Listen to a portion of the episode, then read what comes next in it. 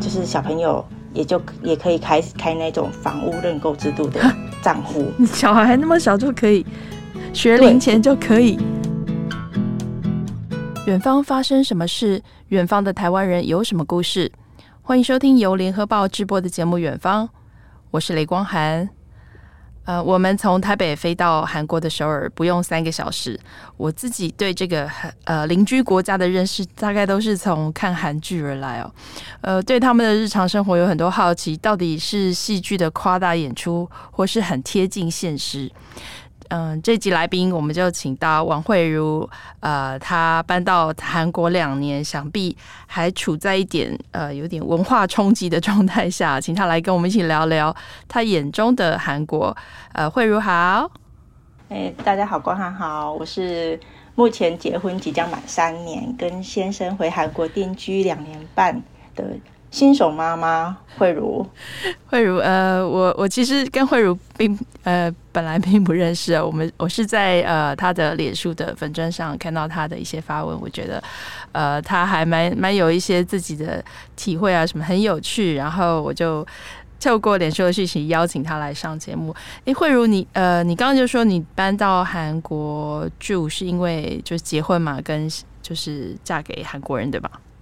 对，因为其实我们当初，我先是因为是韩国公司外派到台湾，那原本会在台湾待一段时间，可是后来因为我们结婚有小孩之后，我们发现好像回韩国，呃，对小孩子的部分比较好，所以我们就回来了。嗯，你的意思是说在，呃生活或是教育上面？会觉得在韩国比较适合吗？嗯，我们觉得在从呃怀孕，就是像孕妇从怀孕开始到生小孩之后的一些政府方面的补助方案，嗯，嗯，都以台湾来讲的话比较友善，比台湾友善很多。嗯，所以你那你刚才说是跟先生在台湾认识吗？那你以前？就对韩国的文化有兴趣吗？本来就会讲韩文吗？嗯，其实我跟先生在韩国有过一面之缘。那时候我其实是因为韩剧接触到韩文。嗯嗯，我也是一开始接触韩文的时候，那时候就断断续续。然后后来因为工作上有一些低潮期，所以后来就呃辞职，然后就到韩国念一年的语言中心，一一年的语学堂这样子。然后是那时候，嗯、呃，在语言交换的聚会当中，有跟我先生有一面之缘，但是没有没有深聊。然后后来我就回台湾了，嗯、那也其实这就没有联络，中间都没有联络。那后来我我是听我先生讲说，他是为了躲家里面的相亲，因为。男男生好像韩国男生好像到一定年纪没有结婚之类，就一直被家里面一直被家里面的人要求要去做什么相亲啊之类的，然后他就觉得很烦，所以他就直接跟公司说我要申请外派，哪里都可以。然后后来就被派到台湾，然后后来才想到说、嗯、啊，我好像是在台湾，所以是透过那时候又透过那个网络，然后又连接起来。哦，缘分很长，而且没想到他本来。是有点像被逼婚逃到台湾，哎，就在台湾你找到了一个好的对象，没错，结果在台湾结婚了，这样子。嗯，对。其实那听起来就是，呃，其实你对韩国，就像你说的，你以前就是看韩剧嘛，也去学了韩文，对，对韩国应该有一定的了解。但是实际和韩国的家人相处，哦，在当地生活，还是会有一些文化冲击吗？有哎，其实。嗯，我觉得看韩剧的模式吼，就是一种想象。然后你实际上到韩国生活之后，嗯，我那时候就很深刻一个体验，就是在韩国待越久，对这个国家认识越深，其实越讨厌这个国家。一开始是这样、欸。等一下，你老公应该听不懂中文吧？哦，我老公目前在另外一个房间工作中。对，嗯、呃，对，这其实实际。嗯呃，居住在那里，就生活跟旅游还呃，或者是就像你说的，透过影视作品来了解这个国家，其实是不太相同的。真的不一样，真的不一样。嗯、像韩剧塑造出来的韩国男生，好像每个都是很浪漫，嗯、然后什么很高帅，其实这些全部都是制造，呃，就是捏造出来的，我觉得啦。哦，就是意思就是说，我们在街头上不会不会每个都是看到长腿的，就对了。嗯，男生基本上对那些高帅的，基本上都在电视上出现了。哦、对，哦，把大家都打回现实。韩国男生其实没有平均身高，其实没有那么高。哦，我还以为他们基因改良很好哎、欸，怎么每个脸都那么小，然后腿那么长？没有没有没有，真的没有，没有这种事。真的，真的哦，我们提到韩国，全世界大概不分国籍的人都会先想到泡菜。现在好像是正名叫新奇，对不对？对，新奇。嗯，为什么大家好像韩国人都是在冬天大家一起腌泡菜啊？其实应该是他们腌泡菜的时间就是在晚。有点就是接近冬天，但是还没有到冬天，就是晚秋的那一段时间。晚秋，嗯，对。然后他把他们把这个动作叫做腌制过冬的泡菜。嗯嗯嗯，对。然后这对他们来讲，其实是一个很重大的活动，因为呃，他们会一次性大量的制作很多样的泡菜。你想得到的所有的那些菜，他们都可以把它做成泡菜。想得到的，就是不止不止大白菜就对了。对，像什么葱啊。嗯葱、嗯，然后还有洋葱，或者是呃，还有什么？我想到的是萝卜，嗯，萝卜块，嗯，还有萝卜叶，这些都可以，萝卜叶也可以，对，这些都可以。那他们为什么要选在就是晚秋呢？为什么要在这个季节呢？有什么特别的原因吗？还是只是一个传、嗯、传统流传下来的？一方面是。一方面是因为韩国本身气候的关系，他们在冬天其实呃蔬菜的量没有那么多，然后他们为了度过这个严峻的冬天，他们就会先把这些食物储存起来，所以才会有这样子的行为出来。这样哦，等于是要在过冬之前先把他们平常要吃的先把它备好，所以就会选在这季节。嗯，对。那另外一个一点是，这时候的大白菜是最好吃的哦。对对对，就是现在是白菜也是盛产的时候。对，然后还有那个温度保存。哎，话说回来，腌好这么多，就是可能要吃一年份的。我每次都想说，他们要都到底都放在哪里啊？不会像那个。就是韩剧里面真的有人什么三合院，然后在地底下有一个储存柜之类的。现代的韩国人大概都是腌好这些都放在哪里啊？泡菜冰箱，泡菜冰箱。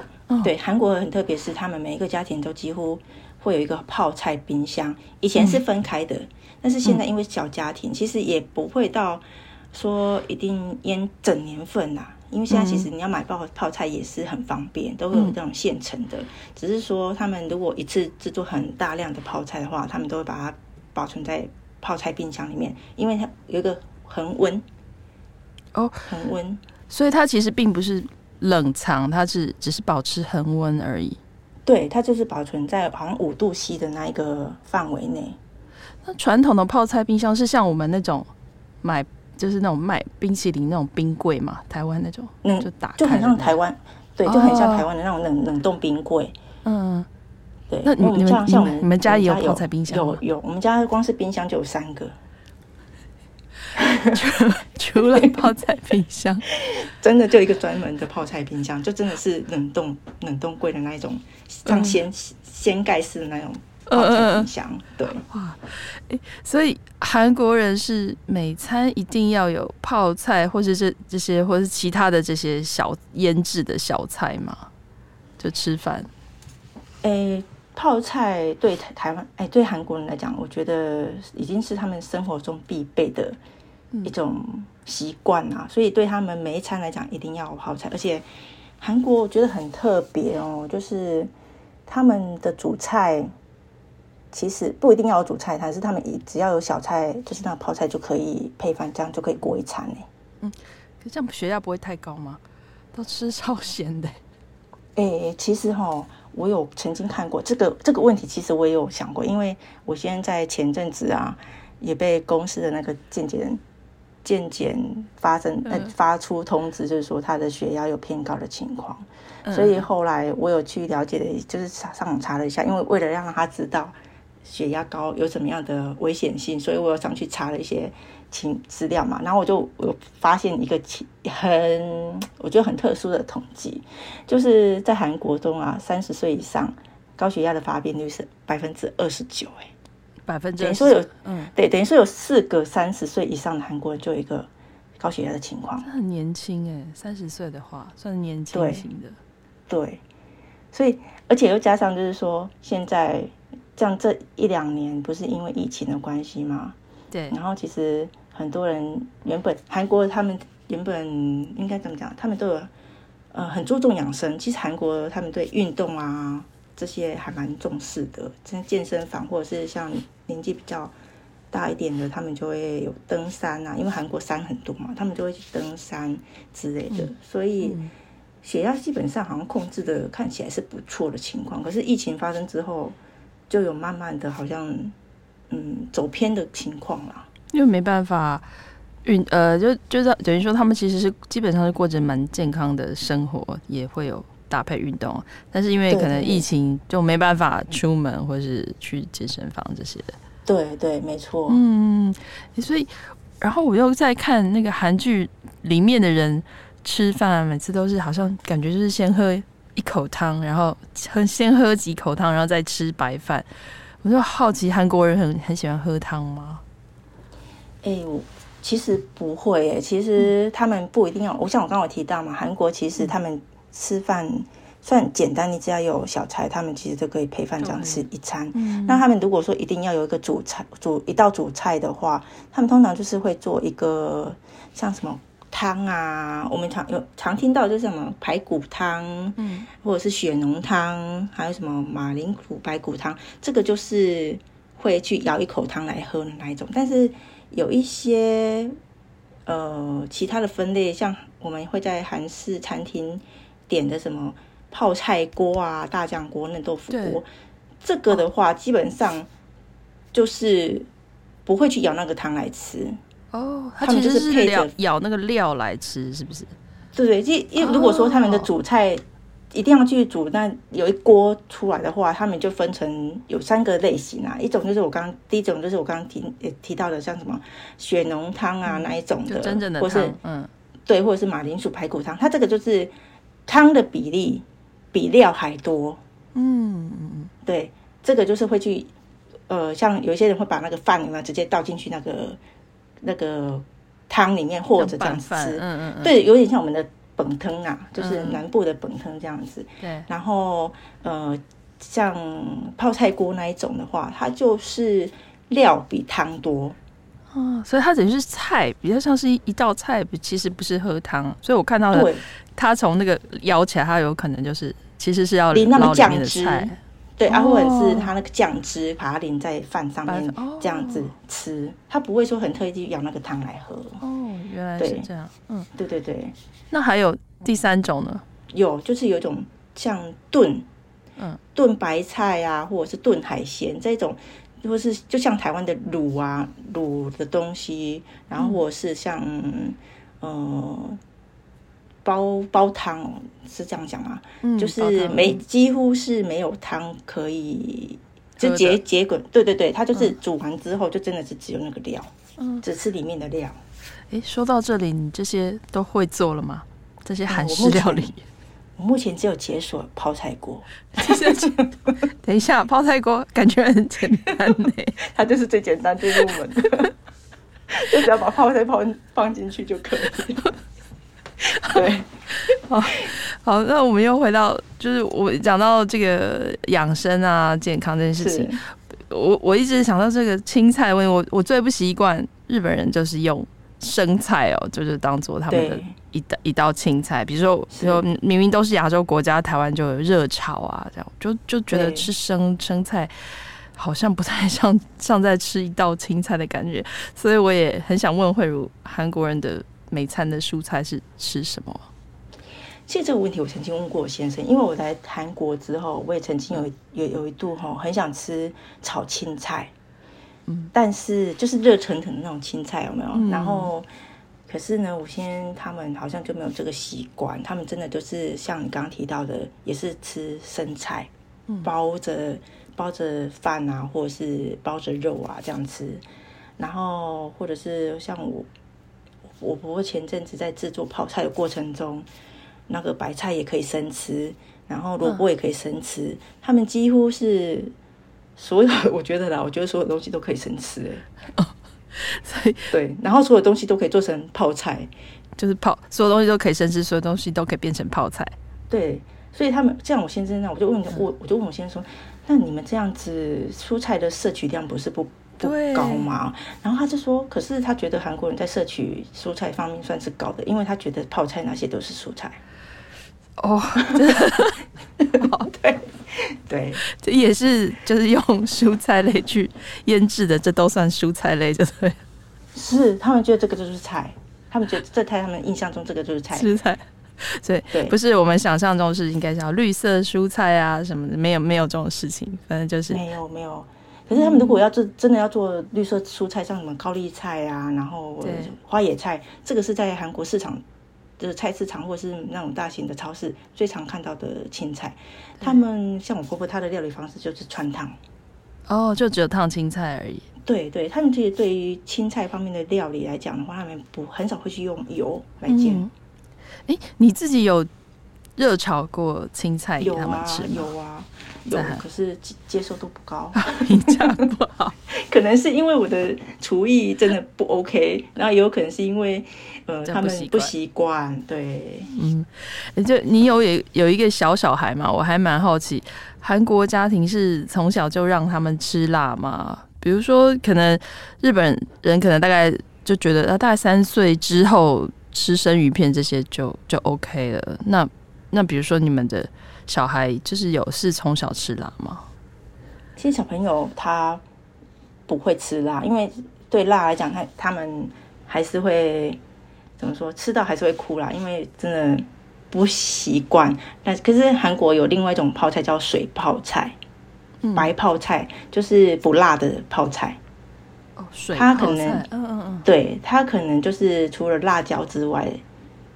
它的腌制方法就是除了辣椒之外的制作方式，然后会额外加上像什么梨子啊，然后呃，那个什么苹果，就比较偏甜的、嗯、偏甜的水果，然后加进去一起腌制这样子，所以吃起来就会有点甜甜的。嗯，所以小孩子比较接受度比较高。对对，像我小孩子，他对那个水萝卜。嗯，水萝卜泡菜就很喜欢，我也吓一跳。对，嗯，然后其实除了水泡菜之外，韩国他们也有一些比较，就是不是像腌泡菜那样子的小菜，他们是有比较偏酱腌的方式，酱油腌制的方式。嗯，酱腌像什么呃酱腌牛肉啊，或者是像鹌鹑蛋啊，还有像什么洋葱啊，这些都可以用酱腌的方式，就不辣。嗯。就是腌制物，但是不一定是辣的东西，小孩也可以吃。对，对，他们会在里面加点甜，所以就是不敢吃辣的韩国人也没关系嘛，也也可以活得下去嘛。对对对，哦，对，没错。好，那那我就是我们谈完了这个韩国的吃哦，来谈一下韩国的住。因为台湾的房价很高，住在台北的话，买房子真的很难，所以我每次写些韩国的高房价的报道，就觉得有被安慰到，因为我们不孤单。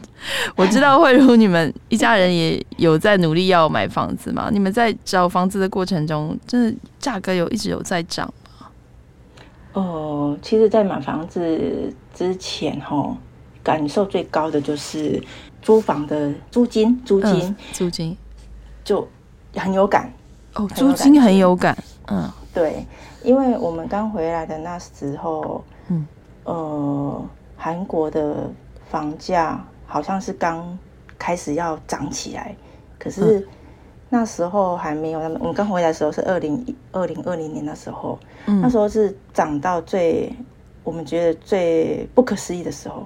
因为几乎是两倍的两、嗯、倍三倍的涨，嗯、那因为韩国的韩国的那个租房子的方式有分嘛，它就是有分什么全，它跟一般我们台湾听到的那种很特别不一样，是它有分全税，就是全税的话，它的就是一开始你要租这个房子之前，你必须要拿出这个房子的房价大概嗯七成到八成的。金额去当保证金，然后你在租赁的这段期间，你就不用每个月缴房租给房东，你只要缴那个管理费、水费基本的就可以了。那就是两年，因因为一般韩国签约就是两年，两年时间到了，你如果没有要继续租这间房子，房东在检查之后没有问题，他就会把那个。保证金还给你，就所有的那钱都还给你们。哦，对对对对对。然后呃，我们的话，像我们就是用全税嘛。嗯，对，那时候全税是怎么说呢？它就会受到房价的影响，是吧？就是说这个房子的，就是本身的价格，现在市场上价值涨到多少，它的租金就呃押金啦，就要跟你们收到多少的感觉。对，因为为什么说很有感呢？因为我们原本。嗯，回来那时候是二零二零年，然后我们原本要继续跟房东商讨，就是要继续租那个房子，但是因为那时候房租，我们假设假设，因为我也不清楚那时候房子，哎，房价是多少，我们的、嗯、假设我们那时候的房租金是四亿韩元好了，四亿韩元的话，听说那时候涨到八亿韩元，两倍。嗯，那如果我们要再跟房东讨论的话，就是我们要继续住这栋房子，想想必我们一定要把那些房房呃、欸，算是价差补齐。哦，所以它的就是房子的市价涨多少，比如说它多了一倍，比多四亿，你也要再拿出那个四亿的八、就是、七八成出来。对，没错，没错。天啊，就是再给房东。哦，那我们那时候，我们的我们没有再继续的原因，是因为一方面觉得太不合理，嗯，就很很高，然后，所以我们就退租，另外找地方这样子。所以你，所以你有刚刚有讲到这个全税全税房，就也有一一种讲法叫全租房，那另外一种应该就是跟台湾比较像，就是月租哦。那对。这个这个全税房，它会不会？有一点点像储蓄的感觉啊，比如说你就可能这个钱放进去，可能两年之后你就有一一大笔钱在手上。哦，全税的话，这个保证金一般一般，如果像我们，嗯，我们的话是自己准备有这样子全税的保证金嘛，就没有跟银行银行贷款。嗯、然后可是银行像现在比较年轻，也有也有就是缴不出全税。嗯，也就也有没有办法租到租起全税的那个家庭啊，所以他们有一些会去用银行贷款的方式去贷全税这一笔这一这一笔的钱，保证金的钱给房东这样子。嗯、然后房东以前啊是拿到这一笔钱之后，嗯、他就是可能去做其他的用途，比如说他就可能因为以前的那个定存利率很好，所以他就会存进去，然后每个月就收那个利息。当生活补贴还是怎么的，嗯，就去赚那个利息的钱，或者是有些房东会拿去做投资，嗯，这样子就有点像有一笔资金再去做投资，他才有的赚。不然，就我们的想法，房东到底要赚什么？他拿了一大笔钱，然后可能两年后又全部原封不动退回去，就觉得很难理解哈。对，然后月租的话，月租我大概提一下哈，月租的话，它虽然像台湾。跟台湾一样，就是每个月缴那个房租，对，但是但是他的他也要缴保证金的，只是他保证金没有像全税这么高，不过也是也是一笔可观的数目，嗯，对，就是月租的八倍至五十倍以上不等啊。举例来讲，如果像等一下等一下，台湾，你说月租的租金的八倍到五十倍。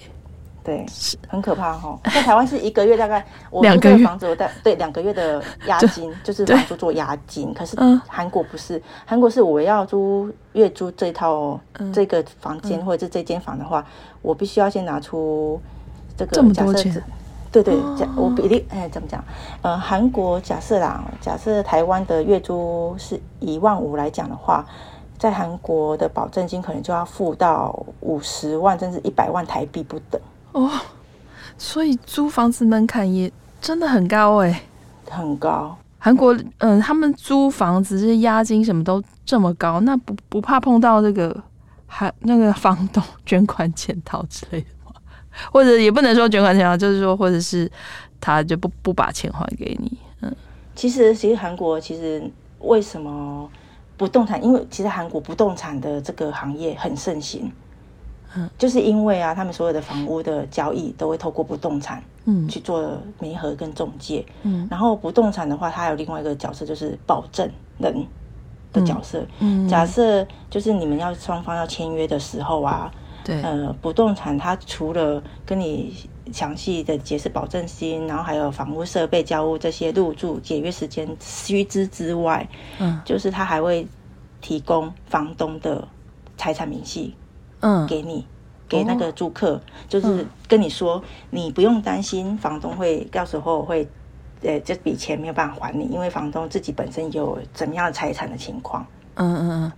对，啊，其实这笔钱没有的房东，他还有房产，他一定可以还给你。那如果真的再不行，房东真的不幸卷款逃跑了，不动产他就担任一个居间协调，或者是说他也会附上那一间不动产，他的万一如果有什么情况的话，他可以做什么样的补偿的财产证明。哦，哦，所以等于等于是还的确是有会有遇到这种房东，他有因为他钱很大很大一笔钱嘛。然后消失不见，但是就等于是不动产中介，他们就有点履约保证的感觉，就让他对，没错没错。嗯，所以他们买房子的话，或者租房子，他们都会去找中介的原因就在这里。嗯，比较比较保险。嗯，对，有一个保障。嗯嗯，那就是我就常常想说，如果你真的可以拿出七八成的房价当这个保证金哦，押金。那为什么韩国人就不直接买房子就好了？既然租房子的成本这么高，而且可能还要贷款。对，对，可是像你要，其实韩国政府不建议，也不是说不建议啦，就是他不是那么鼓励大家都去买房的原因，是因为他怕房产泡沫化，所以他们韩国买房的那个贷款方式跟你自备款的。自备款的那个金额啊，跟台湾刚好是相反。台湾好像是你买房，你只要自备款有三成，你就可以去银行做其他的贷款嘛，对不对？就台湾，哎，韩国不是，韩国是你自备款要达七成，嗯，然后才能去买房子，而且你之后的那个贷款的利率，买房的贷款的利率很比较高。哦。买房的贷款利率还比较高，就他们的他们的韩国的贷款的利率以前就比较高，哦，就是比一般的，嗯，对，就是像之前因为利率比较好嘛，所以房东有这一笔钱，他就会去拿去做利息、生利息。可是贷款的人来讲的话，就相对性的他的利息就变高，所以很多人是因为贷款利息跟那个钱，他们觉得不划算，所以他们就。就还不如租，嗯，对对对，而且租我如果两年之后我不喜欢这个地方，我还可以再选择其他地方这样。嗯、而且如果你工作换来换去啊，或是就是可能有调调动嘛，对因为韩国很大，然后你如果调动啊，或者是小孩子要上什么学校啊之类的，就是你就就不用背背负一个固定的房子在那边。没错、嗯、没错。所以刚才有提到你们一家人呃正在就看房子买房子，那你们在。大概看了多久？然后选房子的标准是什么？比如说是学区吗？还是离工作地方近不近？其实我们是以生活机能。目前呢、啊，因为小孩子目前还小，所以我们就以先生的先生跟婆婆的工作便利性、交通便利性跟住家周围的便利性，嗯，生活机能作为考量。嗯，那这样通勤时间大概会要多久？比如说，大概多久是可以接受？哦、我，我先生的话，他目前到公司大概一个小时左右。嗯嗯，哦、就坐坐地铁，嗯，是大概一个小时左右。然后我婆婆是更快，她不用坐地铁，她就是后面就是她的工作的场所啊。了解、哦。所以一个小时的通勤时间在韩国算就地铁通勤，这样算是很普通的吗？其实算很近哦，这是很近。对，一个小时算基本，因为韩国如果你不搭大众交通工具的话，基本上塞车会塞到你怀疑人生，真的很可怕。就上班下班的时间，走在那个韩国高速公路，真的是哇，嗯、因为我曾经有一次跟我先生在那种上班巅峰期开车进首尔过，嗯、那个真的是会会无言呐、啊，真的无言。哎、欸，对，就你们不是住首尔吗？你们家是在那个哪里？我们现在江南下来，江南江南下来的地方安阳的，哦、也算是呃蛋白区吧。算蛋白区，嗯，也算是首都圈吧，对不对？对，是，对，就是首都圈。然后，呃，不，也跟台北很像，就是像台北市，再来是新北市啊。我们就是属于新北市的概念。所以，慧如，你们现在呃，你们买房子就这样，政府它有没有一些什么呃，就是等于说是类似想协助这个青年安心？这个买房的方案啊，比如说在台湾可能有一些股，就是为了要，因为年轻人比较买不起房子嘛，他们可能有一些制度。那韩国也也有类似的方案吗？嗯，韩国有一个比较特殊的，我觉得很好的一个方案，就是它有一个房屋认购的制度。那简单来讲，它这个房屋的认购制度是说，你只要在年满十九岁以前呢、啊，之前是年满十九岁，可是今年呃。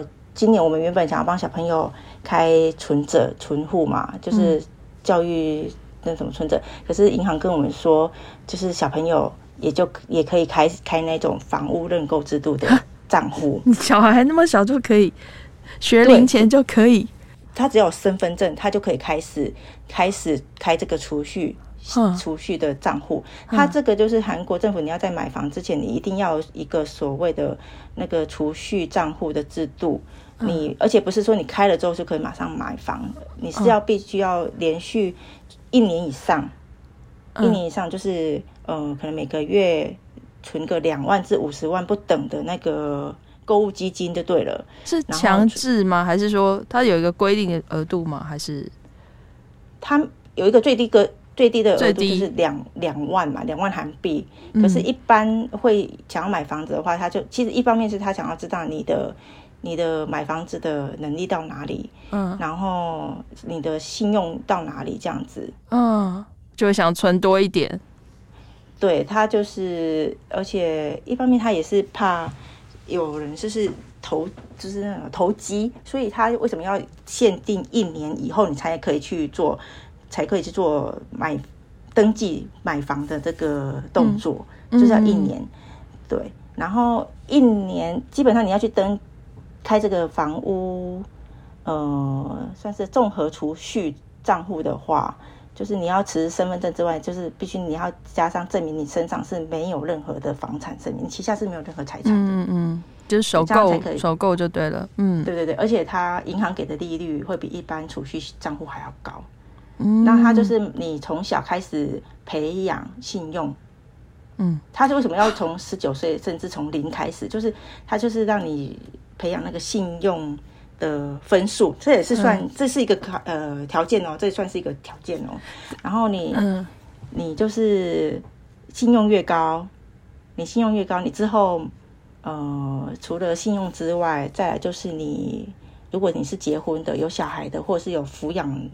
抚养几个人的那些，嗯、这个都是你之后，对你去登记你想要的房子，一一个人一辈子就是有一次的机会啦，你就可以去登记这样子，嗯，然后去抽比分数，就看谁。对对，嗯、没错，然后抽签，嗯嗯，可是我觉得，呃，我觉得也不是说你去登记就可以抽得到，因为以前可能是，可是现在大家都很竞争，因为是你。呃，怎么说？韩国会想要去抽这个房子的地点，吼，基本上就是有点类似政府他去选的那个地点是一个很好的政府开发的地点啦，嗯、所以他从房屋开始到周围的环境都是很好的。那如果你有抽签抽到的话，嗯，你除了可以比市价低的价钱去购买之外，嗯，你有的人甚至是把它买了之后，嗯。还会去转手卖，赚取那个利差，就有一点点像台湾有时候盖一些什么公宅啊，什么就是有点类价钱，对价钱比较低，然后很多人就一转手，可能就是可以赚个一倍两倍，有点像那种感觉。哎对，可是可是你们去抽的这个是政府盖的吗？还是民间盖的？哦，是政府盖的。民间也可以，民间也可以，可是，一般我们会先以政府盖的为主，嗯，因为说政府盖的。他的，就像我刚刚提到的，他的呃环境跟他的房子的都是很好的，有一定的保障在啦。哦，对，有一定的保障。所以跟台湾社会住宅有点不一样，大家都会觉得有时候会挑剔社会住宅，可能地点不是很好，然后或者是房子那个就是品质没有很好，就是有时候，但是但现在有越来越好啦。只是以前常常会有人这样抱怨施工品质不是很好。所以等一下，所以你等一下，你你小孩现在几岁啊？我现在小孩是两岁，所以他就两岁就开始存钱买房的意思哦。就等于说，我们以后如果他要结婚的话，他想要有房子，我们必须就现在先帮他做存存存款，没有错。所以，除了教育基金之外，我们还要存一个买房基金。哎，两万块韩元是台币是多少钱啊？现在其实不多哎，两万块的话大概五百块左右。哦，那最高你说最高可以存到五十万？是不是？对，五十万是大概大概台币存多少？现在如果以会差，我们用四十整数来算的话，嗯、大概一万左右啦。哦，就所以就等于他韩国政府鼓励大家从小就要培养你的这个信用，然后就开始存钱买房。对，对，而且以后就是你买房的话，你的自备款，你的压力也不会那么就不会那么大。嗯，对。好，那台湾这个。买房住房问题啊，我我其实还还有另外一个议题，就是讲到这个婆媳问题也好，就讲到我从和这个韩国人接触经验没有那么多啦，但是即使是这样，我还是觉得韩国的男生还蛮大男人主义的。你自己有觉得韩国社会的这个男尊女卑的观念很强烈吗？有没有什么让你比较觉得？比较震撼的例子，因为台湾毕竟还是我觉得是社会男女平等、平权的观念是走在蛮前面的。对，真的真的，你来韩国之后生活之后，你就会要真的会强烈的感觉到这一点。韩国真的是保呃保守跟传统到不行。当然现在首都圈因为国际化的关系有比较好，但是哈呃乡下地方可能就会还是有这方面的。明显对，那男尊女卑，我们这一代年轻人来讲是比较少了啦。可是像婆婆他们那个年代的话，就真的还是有。我有听过，就是像我听过的是说，哦，像吃饭，然后女生的话，好像就是要等男生吃完之后才换女生的，就才上桌。嗯，对，这个这一点我有听过，不过这个是以前。嗯。然后，呃，丈夫是天，那只要他只要开口就好，什么都不用做。丈夫是天，对，就跟以前我不知道以前台湾是怎么样，可能很久以前了，嗯，真的落差很多。那现在的话，嗯、现在是重男轻女来讲还是有，嗯，现在是像职场啊，现在不是男生女生都可以都在职场。像很多嘛，然后可是职场上来讲，男生的升迁机会就会比同期的女生快哦。然后甚至有一些女生，她如果怀孕啊，或者是结婚之类的，就有可能会被暗示自动离职之类的。这个我也有听过。嗯，所以你在嫁给韩国人之前都没有这种担心吗？或者有听说过当韩国媳妇很辛苦的说法吗？有。嗯，有真的有，因为而且我周遭的朋友，像我，呃，我姨丈啊，他们就是有在做生意，他们就有跟韩国人接触过，他们就说，我姨丈就跟我说，韩国很大男人啊，什么什么的，你就千万不要嫁给韩国人啊，什么的啊，就讲这些，可是就有点在恐吓我啦。可是我后来发现，其实我还蛮幸运的，对，哦，很幸运的意思是因为很我，因为我婆婆算是一个走在蛮。前端就是她是一个有进算是进化的婆婆，她是二点零、三点零进化版的韩国婆婆这样子。嗯，对，因为她的小孩子像我大姑，她现在就在美国嘛。嗯，然后我呃，我先生的话，他也是因为就是工作关系常飞国外之类的，所以他们就是有比较国际化的那些视野比较比较广。所以，我婆婆相对性的，她在这方面就没有一定说什么媳妇进来啊，然后媳妇就一定要呃，做什么做什么，跟她以前是完全不一样。嗯，对，所以你我你有听说过什么韩国的女？你你先生不是长子嘛？对不对？有听说过长韩国的长媳好像特别辛苦，他们到底需要做什么事情？嗯，我先生，呃，我曾经看过一个例子，因为像韩国比较特殊，是他们很维持、很维护传统，他们有一个宗家。就有点类似宗亲会，台湾的宗亲会那一种，嗯，宗亲会。然后，然后宗亲会的话，他们就有一个主要的领头，就是算是领导者就对了。嗯、那个就是长老的感觉，嗯，对对对，就是继承，嗯、对，继承那一个家的宗宅呀、啊，或者真的有点像。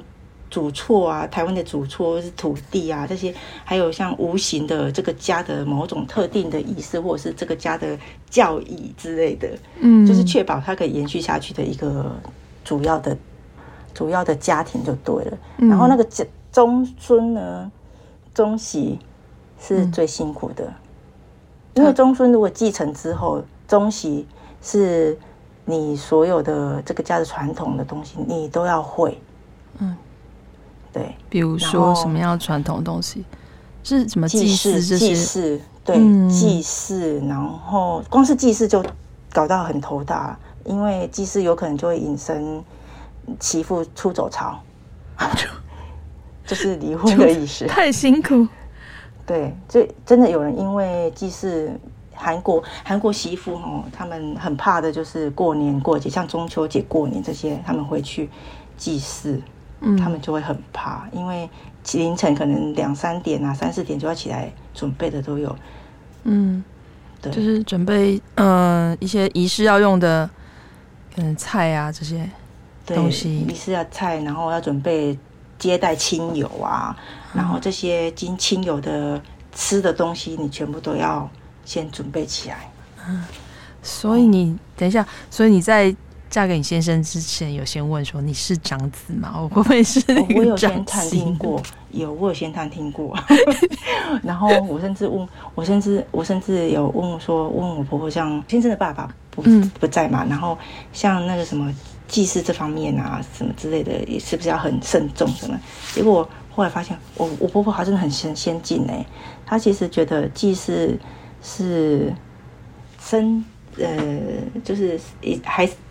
还活着的人，有空的话，嗯、有那个心力去祭祀就好，再去做就好，嗯、对，再去做就好了。哦，对，所以他没有一定要很开明的婆婆，嗯，对，她觉得最重要是在你心中，那个人在你心中，嗯、对，不是那个仪式这样子。对，所以我我们也真的没有祭祀，就是祭祀的仪式过没有，我们都是回宗家去做。参加祭祀的那一种，嗯、然后我觉得另外一点是宗媳为什么那么那么压力很大，是因为他们还要他们还要承担延续中那个香火的使命。嗯，哎，对，你现在是跟你婆婆住在一起嘛？对不对？对啊，对啊，我跟我婆婆住，很特别，是全部人听到说 你怎么会跟婆婆住？我我我就觉得说。因为我一个外外籍新娘、外籍媳妇刚到韩国，什么都不会，而且如果要加上生完小孩，语语言上也不通，那万一如果有什么你要跟人家沟通的也都不行。所以那时候如果婆婆在，一方面婆婆可以帮忙帮帮忙我一起顾小孩，那一部分是我的厨艺也可能不太行，所以我现在是觉得说，那这样的话，至少妈妈可以帮忙。就是嗯，三餐可以，对婆婆可以帮忙料理这样，对对，可以帮忙对照顾一下这样。嗯，那这样韩国和台湾有什么不一样的婆媳问题吗？当然可能也有类似的，但是应该有不太一样的。嗯，我觉得跟台湾不一样的婆媳问题，我觉得没有很大的不一样哎、欸。嗯，都差不多。当然最大。嗯对，最大的差别是因为我是一个外国媳妇嘛，我觉得最大的就是语言上的隔阂。嗯、然后有了小孩之后啊，我觉得最大是文化冲击啊。因为台湾的话，像我们很注重说洗完头发一定要把它吹干，对不对？对。然后韩国是你不一定要吹干，但是像我的话是坚持小朋友的头发一定要把它弄干。结果我婆婆有一次我把小孩子洗完头之后，我婆婆把小朋友抓去电风扇前面吹头发，然后我整个是有点傻眼，这样，因为我我就有点冲击到。我们是不可能吹风的。对，这这这这这是什么样的情况？这样子，嗯，然后小朋友会不会感冒啊？这，嗯，然后婆婆就说这样子这样子比较快，她是说这样比较快。然后还有另外一点就是说，像呃，他们好像对于塑化剂的概念没有到很近，没有到很 update 啦。我觉得，像我婆婆她还是会用食物啊，就是那种塑胶袋装的食物，然后去微波。就直接放进去微波，那你敢吃吗？啊，我一开始老实说，我不知道已经吃这要多少，因为没有看到的时候，哦、没有看到的时候，因为是他在做，所以 都已经上桌，后来才发现他竟然拿塑胶袋放进去。错，你知道，这真的就是文化冲击，然后我整个人就超傻眼，真的是我也我也我也不知道说。到底我的小孩子吃进了多少了？我也不知道，所以后来呢，我有跟婆婆沟通过，他就是可以接受。我们后来就是有把塑胶袋去除掉，才进去微波。真的很幸好你遇到一个天使婆婆，而且好像还蛮能沟通的。不过。这他让儿子娶一个外国人回家，我觉得可能就基本上就不是那种非常传统保守的韩国女性，而且就像你说的，和婆婆同住哦，你有更多机会可以理解韩国女性啊，在一个家庭扮演的角色，比较快融入韩国社会。呃，谢谢慧如来上我们节目，也把这个。人生第一次的声音访谈给了远方的听众，呃，很希望我们能够再次在远方相遇。谢谢慧茹，谢谢。在节目的最后，想跟听众说一声，如果您喜欢我们的节目内容，联合开帕已经有小额赞助的功能，欢迎赞助我们一杯咖啡。